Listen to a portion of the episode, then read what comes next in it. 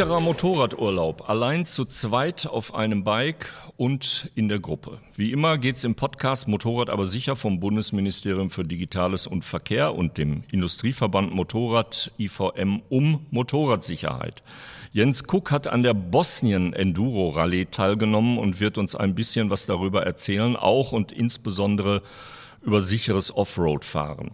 Wie kommen wir also richtig und vor allem sicher auf Touren, wenn wir auf Tour gehen? Über diese Mutter aller Fragen spreche ich mit Matthias Hasper, Leiter des Instituts für Zweiradsicherheit IFZ in Essen und Jens Kuck, Motorradblogger und die Stimme der Vernunft bei Grip, wenn es um Motorradthemen geht.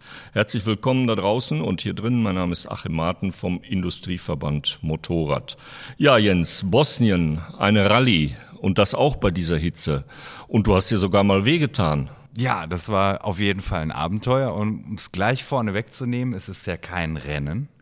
Also No Race auf jedem Motorrad, was äh, durch die Abnahme rollt, wird zum einen das Bike gecheckt. Du bekommst so, so einen Tracker äh, ans, ans Bike, was äh, wirklich auch mit Strom versorgt wird, so dass der Veranstalter sehen kann, wo sind denn seine Teilnehmer alle. Dann gibt's ähm, Motomedics, die mitfahren. Und ähm, bei der Bosnien Rallye wird geübt, nach Roadbook zu fahren. Also das ist so die höchste Form, finde ich, so des Offroad-Fahrens. Für mich jetzt als äh, Videograf muss ja noch eine Kamera bedienen, du musst äh, ähm, viele Sachen machen, die du normalerweise beim Motorradfahren ja nicht machst, damit es nachher einen Film gibt. Aber eine tolle Erfahrung auf jeden Fall. Und wir sind äh, tatsächlich in der Gruppe gefahren und es war sehr, sehr spannend auf jeden Fall. Und das Thema Sicherheit, wie wird das behandelt jetzt außerhalb des, des Trackings und der Mediziner, die, die dabei sind? Also ich vermute mal, alle haben zumindest schon mal richtig gute Klamotten an. Ja, das ist so die Basis. Das sollte auf jeden Fall immer die Basis sein, ob das jetzt äh, Bosnien Rallye heißt oder ähm, äh, Adventure Motorradfahren. Also ich habe mich da auch noch vor der Reise eingedeckt mit äh, der besten Performance, die man so kriegen kann, mit äh, Knieorthesen, mit äh, sehr guten Stiefeln. Also ich war vorher schon gut eingedeckt, aber hatte dann so das Gefühl, jetzt kann mir nichts mehr passieren. Und dann Du hattest es schon angesprochen, ähm, eine kleine Unachtsamkeit, äh, den Fuß so ein bisschen ausgestellt gehabt beim Fahren. Also jeder wird das jetzt ähm, einfach abnicken und sagen, ja, ganz normal, ne? wo steht mein Fuß auf der Fußraste? Da machst du dir erstmal keinen Kopf und dann bleibst du einfach mit der Stiefelspitze an so einem Stückchen Erde hängen. Hm. Und dann merke ich, okay, Anschlag Knieorthese und dann hat sich der Fuß verdreht. Also wirklich so ein Schreckmoment, bevor überhaupt diese Rallye losgegangen ist. Also ein Erlebnis, ähm, was ich nicht nochmal haben muss. Jetzt äh, bin ich ein bisschen beruhigter. Wir sind dann auch da ins Krankenhaus Krankenhaus, haben das mal abchecken lassen. Versorgung war gut. Also ich hatte größere Bedenken, ähm, als es letztendlich war. Also wirklich eine gute Versorgung, aber es muss nicht sein. Also auch bei ähm, bei Orientierungsfahrten oder bei dem vermeintlichen, ach, wir gucken mal so ein bisschen, was hier in der Gegend los ist, muss man auch mit dem Schlimmsten rechnen. Das wird einem dann erstmal bewusst. Ne? Würdest du eine Lehre daraus ziehen, beim nächsten Mal was mitzunehmen, dass du dich noch besser konzentrierst oder was, um das zu verhindern, solche Dinge zu verhindern? Also um es zu verhindern, ist es tatsächlich jetzt so, dass ich immer darauf achte, wo mein Fuß auf der Fußraste steht. Mhm. Also das ähm, war in den folgenden Tagen so ähm, markant im Kopf, das äh, hat sich jetzt bei mir sehr stark eingeprägt. Ja, das denke ich mir. Nun fahren wir nicht alle äh, Rallyes und auch nicht in Bosnien, sondern wir brechen teilweise einfach nur zu einem Wochenende auf oder fahren auch in Urlaub mit Sozia, mit Sozius oder wir fahren mit einer Gruppe, haben einen Guide oder kennen uns sowieso aus. Ähm, was ist der generelle Check, wie, wie bereite ich mich vor, Matthias? Was ist das, was ich so als allererstes mache, wenn ich eben mal nicht so die Tagesfahrt habe, sondern mal, ich sage jetzt mal 1500 Kilometer unter die Reifen nehme? Mhm. Das ist ja auch schon allerhand. Ähm, Im Prinzip haben wir so mehrere Bereiche, die wir äh, im Auge haben müssen. Das ist natürlich äh, vor der Fahrt schon mal die, die Fahrzeugkontrolle letztendlich. Dann, je nachdem, wie viel Gepäck ich mitnehme, das Beladen, ähm, habe ich äh, Sozius, Sozia dabei, muss ich mich auch hier wieder besonders darauf einstellen und äh, der Mitfahrende natürlich auch. Ähm, da vielleicht einfach mal drüber sprechen vor der Fahrt. Und letztendlich muss man dann gucken, ähm, ja, wie, wie geht das unterwegs auch zugange? Fahre ich allein oder oftmals ist man ja auch äh, mit mehreren oder mit der Gruppe unterwegs. Und da muss man dann äh, im Prinzip erstmal verschiedene Dinge berücksichtigen, das ist klar. Also fangen wir einfach mal vorne an. Also der Fahrzeugcheck, sagen wir mal, das ist ja so das, was eigentlich vor jeder Fahrt stattfinden sollte, logischerweise. Das Fahrzeug muss intakt sein, muss äh, sicher äh, sein. Und gerade vor einer längeren Fahrt muss ich natürlich gucken, ähm, stimmen hier alle ähm, ähm Füllstände etc. Wie sieht's vor allem, und das ist immer so der Knackpunkt, wie sieht's mit der Bereifung aus? Denn da werden vielleicht auch einige unterwegs mal äh, überrascht worden sein und müssen dann vielleicht äh, in fernen Ländern irgendwo sich um äh, neue Bereifung kümmern. Und das äh, macht natürlich dann nicht ganz so viel Spaß im Urlaub. Also hier wirklich bei Zeiten gucken, wie viel Profil habe ich noch und reicht das auch noch für die entsprechenden Kilometer, die ich fahren möchte. Das ist schon mal ein ganz äh, wichtiger Punkt. Ne?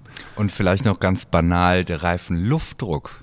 Das ist so, so ein ganz banales Thema und äh, da haben wir auch wieder auf unserer ähm, Rallye gemerkt, so, dass ja Reifenluftdruck, ja, was der Händler reingemacht hat. Mhm. Ne? Und dann äh, wird mal kurz abgeglichen. Es gibt halt unterschiedliche Händler, unterschiedliche Ideen und sich einfach darauf zu verlassen, was ein Fremder einfüllt, ja. ja, nachdem neue Reifen montiert wurden. Also da wirklich aufpassen, das nochmal abchecken im eigenen Interesse. Also das haben wir gemerkt, da gibt's ganz, ganz große Differenzen auf jeden Fall. Ganz wichtiger Aspekt, auch gerade nach Beladungszustand des Motorrads. Richtig, ne? Und ja. darauf wollte ich jetzt kommen.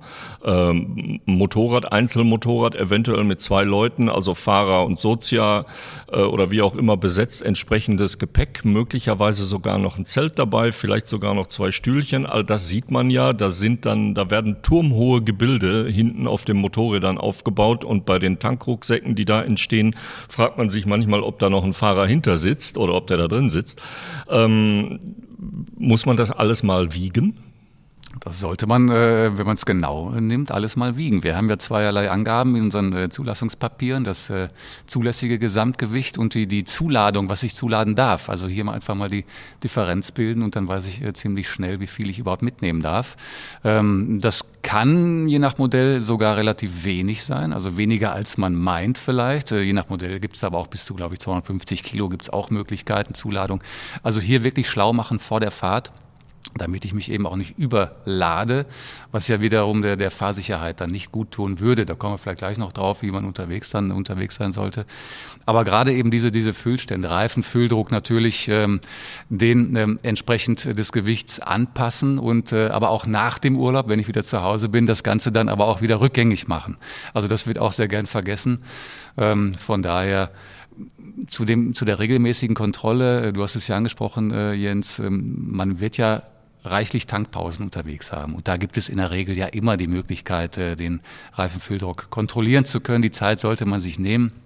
Von mir aus und nicht bei jedem äh, Tankvorgang, aber schon regelmäßig. Genau, ich sag mal so, so ähm, wenn wenn du jetzt abseits der Straße unterwegs bist, dass du da wirklich alle jeden Tag oder, oder vor jedem neuen Fahrbeginn, also am, am nächsten Tag, zumindest das mal abchecken. Ne? Ja. Je nachdem, wie du halt unterwegs bist. Äh, der Reifenluftdruck wird erhöht, wenn du auf der Straße mit Gepäck fährst und äh, vielleicht noch äh, mit Sozius unterwegs bist, dann ähm, ist das halt was anderes, wie wenn du an eine Untergrenze gehst, dass so ein Reifen vielleicht performen soll im, auf losem Untergrund. Ganz genau. Eine moderne Motorräder, die unterstützen das Ganze ja auch mit dem entsprechenden Assistenzsystem, mit, dem, mit, dem, mit der Anzeige des Reifenfülldrucks in den Armaturen. Das wird einem ja dann mitgeteilt. Da ist man natürlich schon mal auch weit vorne dann, wenn man äh, sich da auch ein bisschen auf die Technik verlassen kann. Ne? Wenn ich mir jetzt vorstelle, das Motorrad äh, wird bewegt mit zwei Personen, also Fahrer, Beifahrer, äh, entsprechend Gepäck, da können ja locker 200, 220 Kilo zusammenkommen, so das Motorrad das ja, verträgt. Ja. Ähm, wie gehe ich denn damit um, wenn ich die Erfahrung noch nicht habe? Üben, vorher wirklich üben, alles bepacken, Sozia draufsetzen lassen und dann äh, üben oder einfach losfahren und erstmal entsprechend es langsam gehen lassen? Das, so. das wäre natürlich der Optimalfall, sagen wir mal so. Das Üben wir, wir sagen das auch oder wir raten das auch, bevor es losgeht, sollte man auch, ähm, damit man nicht auch vielleicht, wenn man in einer Gruppe unterwegs ist, auch zeitlich auch klarkommt, vielleicht ruhig äh, auch alles schon mal bei Zeiten äh, bepacken und beladen auf dem Motorrad. Ähm, sicherlich ist es vielleicht für viele dann auch, die auch routinierter sind, realitätsfern. Aber wenn man hier überhaupt keine, keine äh, ähm, Erfahrung vorher gesammelt hat, gerade mit dem, mit dem Soziusbetrieb und dann auch noch mit Beladung gleich losfahren, das wäre natürlich nicht ganz so vorteilhaft. Also da sollte man zumindest zu zweit erstmal unterwegs sein, möglichst gemäßigt natürlich und ähm, ja, mit entsprechender Einweisung auch des Mitfahrenden. Also, dass man äh, hier natürlich auf gewisse Dinge eingeht. Das geht beim ganz banal beim Aufsteigen los. Also viele machen den Fehler, das hatten wir ja auch schon mal in anderen Podcasts, äh, dass man so plötzlich äh, bewegt sich das Motorrad in alle Richtungen, äh, weil man völlig unvorbereitet war, weil gerade hinten jemand aufsteigt. Also solche Dinge ganz banal absprechen als äh, Fahrender eben das Kommando geben, sage ich mal, so jetzt aufsteigen. Gleiches gilt auch beim Absteigen und gewisse Dinge äh, auch absprechen, wo man sich festhalten sollte. Ähm, ganz wichtiger Punkt. Ähm, wir raten eigentlich immer, wenn das eben möglich ist, äh, sich beim, beim, beim Fahrer vorne, bei der, beim Fahrenden festzuhalten, ähm, weil dann Fahrer und äh, Beifahrer halt eine ganz gute Ein Einheit bilden können, was auch Schräglagen angeht. Der Mitfahrende sollte sich natürlich mit in die Kurven legen, die Füße immer auf den Rasten lassen, ganz wichtig, denn wer hier unerfahren ist, der neigt dazu, ich glaube, das haben wir alles schon erlebt, äh, dass jemand dann in der Kurve auch äh, reflexbedingt äh, den Fuß von der Raste nimmt. Also da vorher die Leute entsprechend impfen, ähm, sich da wirklich konform zu verhalten. Ne? Allerdings, wenn Beifahrer oder Beifahrerin sich nach hinten festhalten können und somit den Bremsdruck irgendwo rausnehmen, kann das ja auch von Vorteil sein. Also ich weiß, wovon ich spreche man bekommt dicke Unterarme beim Bremsen, erst recht, wenn man in den Bergen ist. Da verändert sich ja das Bremsverhalten dann nochmal ganz anders, wenn da noch ein paar Kilo zukommen. Und äh, das wird schwerer, man greift viel stärker in die Bremsen, die Fuhre kommt von hinten und ja. drückt ein bisschen auf den Rücken und äh, das Ganze sollte man mal erlebt haben, glaube ich, um gut damit, gut und sicher damit klarzukommen. Eben die, die fahrphysikalischen Veränderungen durch Zuladung, nennen wir es mal so, darunter zählt ja nun mal auch der, der Mitfahrer, äh, Mitfahrende ist ja auch eine Art Zuladung, sagen wir mal. Und das ist äh, genau der Punkt eigentlich. Ne? Gerade beim Bremsen, unabhängig davon, dass der mir auch noch, ich sag mal ganz salopp, ins, ins Kreuz in, mhm. rutscht, äh, mich auch noch nach vorne drückt, ähm, verändert sich ja das komplette Bremsverhalten auch. Ne? Mhm. Ne?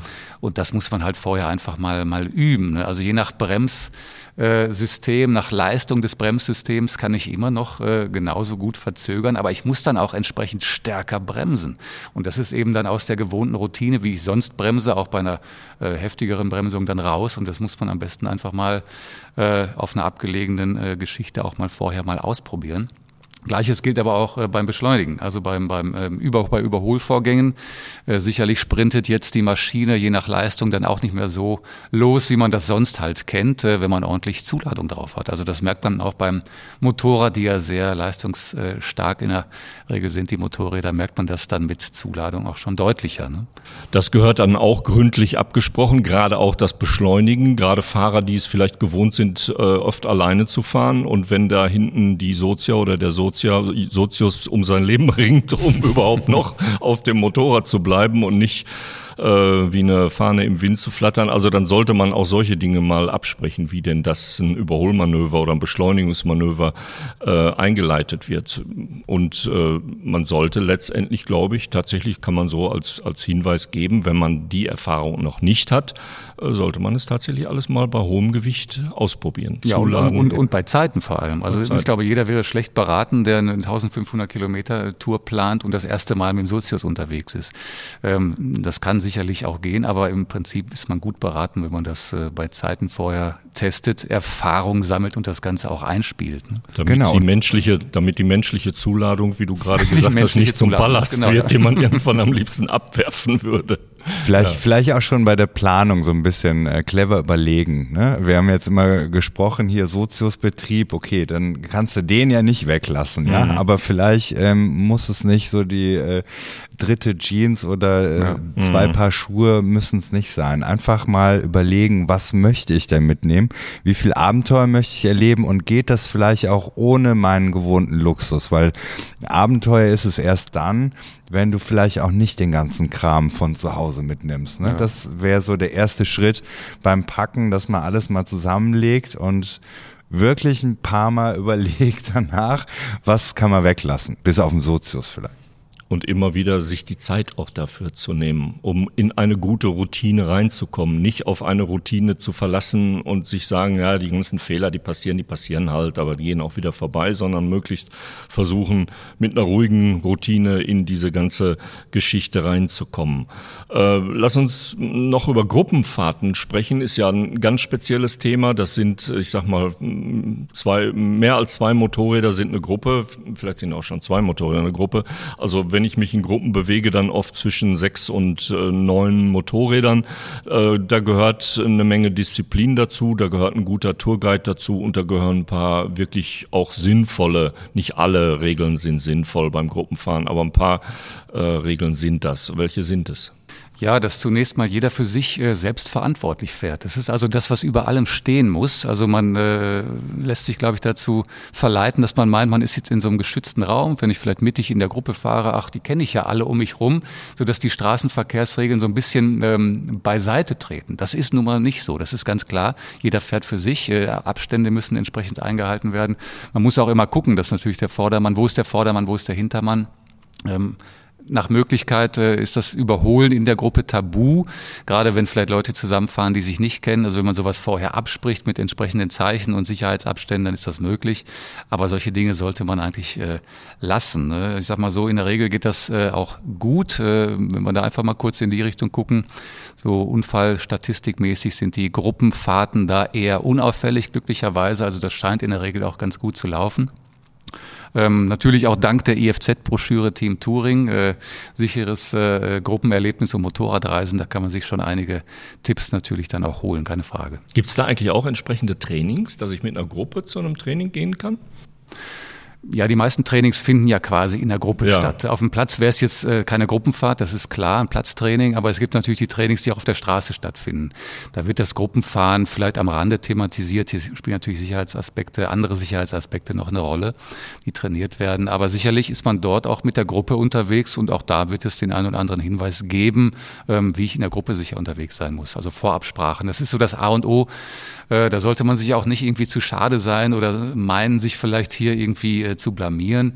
Also da ruhig einfach die Dinge vorher ansprechen, wie man denn sicher äh, und gesittet unterwegs sein kann. Ne? Was uns sehr gut geholfen hat, äh, war die Tatsache, dass wir Kommunikationssysteme eingesetzt haben. Mhm. Das ist ein wirklicher Zugewinn. Ja, also das gerade, dass man mhm. sich absprechen kann ne, mhm. oder der, ähm, wenn die Gruppe so ein bisschen gestreckt ist, du hast ja eben diese Abstände angesprochen, die ja mhm. auch nur Sinn machen, dass der Vorausfahrende einen Hinweis geben kann. Hier, pass mal auf, auf der linken Seite ist irgendwie, liegt mhm. irgendwas oder es ist irgendwo äh, Sand auf der Straße bis du dann dahin kommst, äh, ja. bist du schon mal vorgewarnt oder zumindest so etwas sensibler unterwegs. Also uns hat das sehr gut geholfen. Dann. Ja, finde ich auch. Ist auch ein Sicherheitsmerkmal, finde ich sogar, fängt schon da an, auf dem Motorrad, also mit Sozia unterwegs zu sein.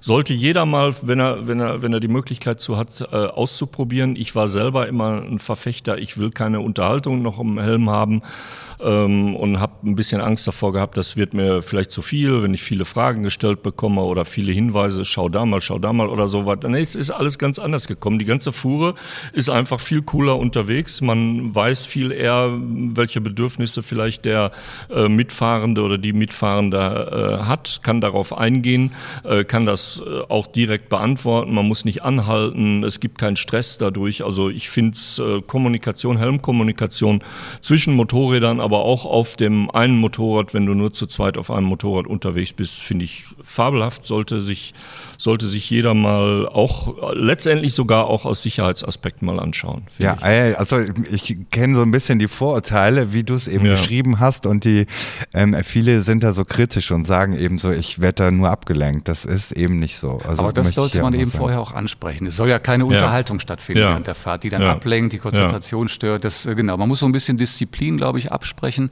Kann man mal sagen, guck mal, hier ist auch was Schönes links und rechts, das darf ja passieren. Das soll ja, ja auch. Spaß machen, mhm. das Ganze. Das ist ja Sinn der, der ganzen Aktion. Aber es ist natürlich eine sicherheitsdienliche Geschichte, wenn man wirklich auf gewisse Dinge bei Zeiten hinweisen kann Das muss gar nicht immer die Gefahrenstelle sein, auf der Straße, wo auch immer. Das kann allein der nächste Abbiegevorgang sein, wo einige dann plötzlich äh, mhm. hektisch werden. Vielleicht gerade mal nicht aufgepasst, vielleicht nicht den richtigen Abstand eingehalten. Und dann kann das schon eine Menge äh, Druck rausnehmen. Die Zeichensprache würde dann sozusagen wegfallen, die ja auch ein Punkt ist. Die also wenn ich jetzt keine Helmkommunikation zwischen allen Mitfahrern in der Gruppe habe, äh, dann muss ich mich auf Zeichen verlassen. Die kann ich dann natürlich übersehen, aber welche Zeichen sind wichtig? Man muss, man muss was vereinbaren zum Thema Tanken zum Beispiel, zum Thema Anhalten, Pause. Gefahren stellen natürlich auf der Straße, dass das äh, jeweilige äh, Abheben oder Abspreizen des, des Fußes, des Beins hat sich da bewährt, äh, wenn, wenn man irgendwo einen Schlagloch oder ein Ast auf der Straße Straße hat, dass man dann entsprechend den Fuß als Vorausfahrender von der Raste nimmt, dann weiß man, ah, da ist das äh, normale Bild gestört, da stimmt irgendwas nicht. Also das sind so typische Zeichen. Man sollte hier aber auch nicht zu viel ausmachen. Das ist so unsere Krux, äh, was wir dann auch publizieren natürlich. Vielleicht an, äh, einigt man sich so mehr oder weniger auf ein, zwei Zeichen. Das kann zum Beispiel der, der, der erhobene ähm, linke Arm sein. Das ist schon mal ein sehr eindeutiges Zeichen, dass jetzt irgendwas vorne passiert, dass wir vielleicht gleich anhalten, dass ich bereit bin, äh, mich auf irgendwas äh, einzustellen, was äh, nicht der Norm entspricht. Also hier im Prinzip ähm, einfache Zeichen ausmachen, das Ganze nicht überfrachten. Ähm, Gleiches gilt natürlich auch äh, für den, für den äh, Beifahrer.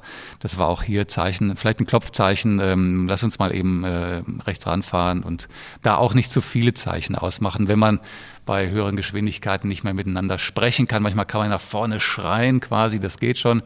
Aber ansonsten da auch äh, ein, zwei Zeichen ausmachen. Ja, am 4. Oktober beginnt ja die große Messe, die Intermod. Ihr beiden seid sozusagen auch vor Ort. Ihr könnt euch mit euren äh, Messeständen quasi betteln. Du bist mit dem IFZ da, Matthias, genau. und äh, bist Ansprechpartner für all die Themen, die wir hier auch besprechen.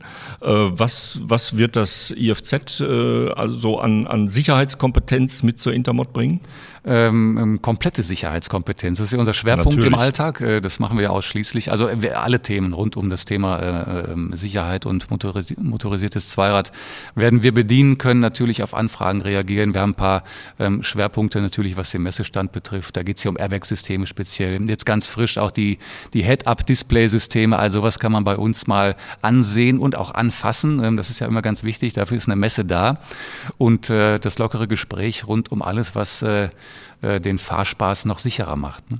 Und ihr stellt äh, netterweise, weil ihr halt so sehr nett seid, den Fahrsicherheitssimulator zur Verfügung, den dann wiederum der Jens an seinem Stand hat, an dem Motorrad genau, aber ja. Sicherheit, äh, aber Sicherstand, Motorrad aber Sicherstand.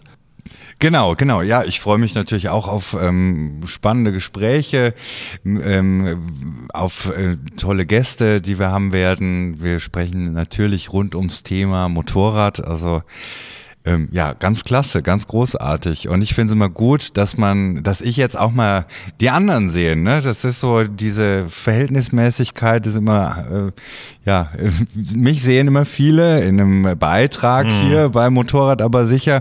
Und jetzt kann ich, ich euch mal sehen, das ist fantastisch. Für mich. Ja, ich habe es ja auch schon oft aus nächster Nähe erlebt. Deine Follower, deine Fans, die kommen ja wirklich äh, zu dir und äh, freuen sich im, über jedes Selfie, aber stellen ja auch wirklich gute Fragen und, und und äh, diskutieren.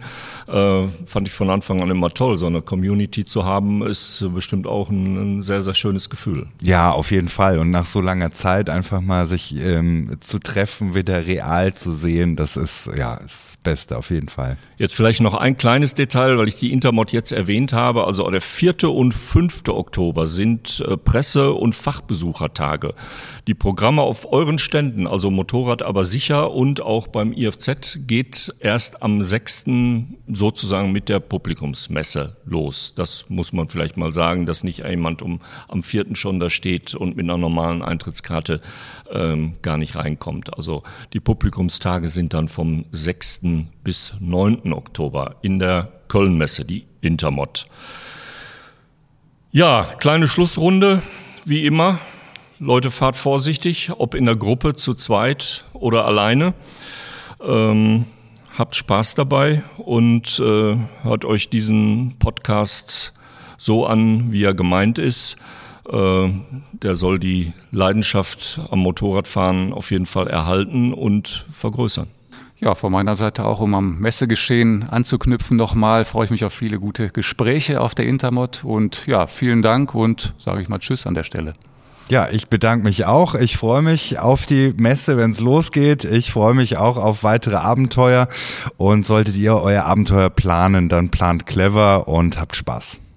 Matthias Hasper vom IFZ, der Jens Kuck und mein Name ist Achim Marten vom IVM. Tschüss. Tschüss.